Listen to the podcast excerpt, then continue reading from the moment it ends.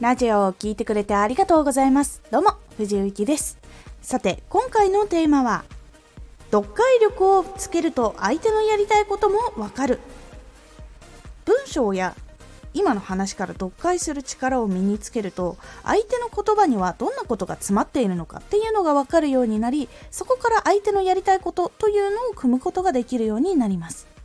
このラジオでは毎日19時に声優だった経験を生かして初心者でも発信上級者になれる情報を発信しています。それでは本編の方へ戻っていきましょう。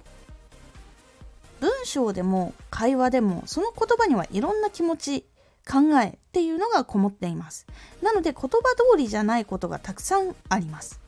その中でも心の言葉が一致しているもの心と言葉が一致していたり一致していないものっていうのがあったりするのでそこを読み分けるのが大事になります。なので相手は何を伝えたくて話しているのかその中でも聞いてもらいたいだけなのか寄り添ってほしいだけなのか前に進みたいと思っているのかもっと成長したいと考えているのかとかあとは何を感じているから喋らないのか。辛いことがあったとか話したくないとか気まずいとか話しかけていいのかわからないから迷っているとか。今の言葉は心からなのかそれとも何か考えて喋っているのか。素直に心から出ている言葉なのか何か考えて話しているのか合わせようとしてくれているのかなどなど。話している相手の言葉を聞きながら考えてみるようにしてみてください。そうするだけで相手と良好な関係っていうのを作っていきやすくなるので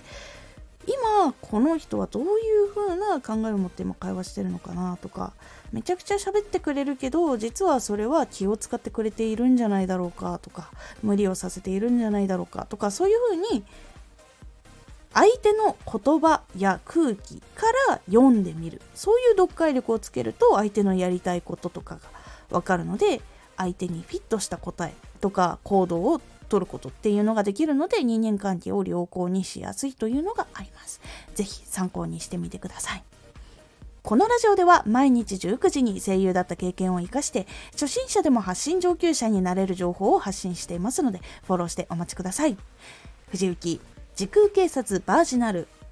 エクスターナルフューチャーという配信朗読劇に出演させていただきました。こちらオンラインでどこでも見ることができます。概要欄から前編後編チケット購入することができますので、ぜひよろしくお願いいたします。X もやってます。X では活動している中で気がついたことや役に立ったことをお伝えしています。ぜひこちらもチェックしてみてね。コメントやレター、いつもありがとうございます。では、また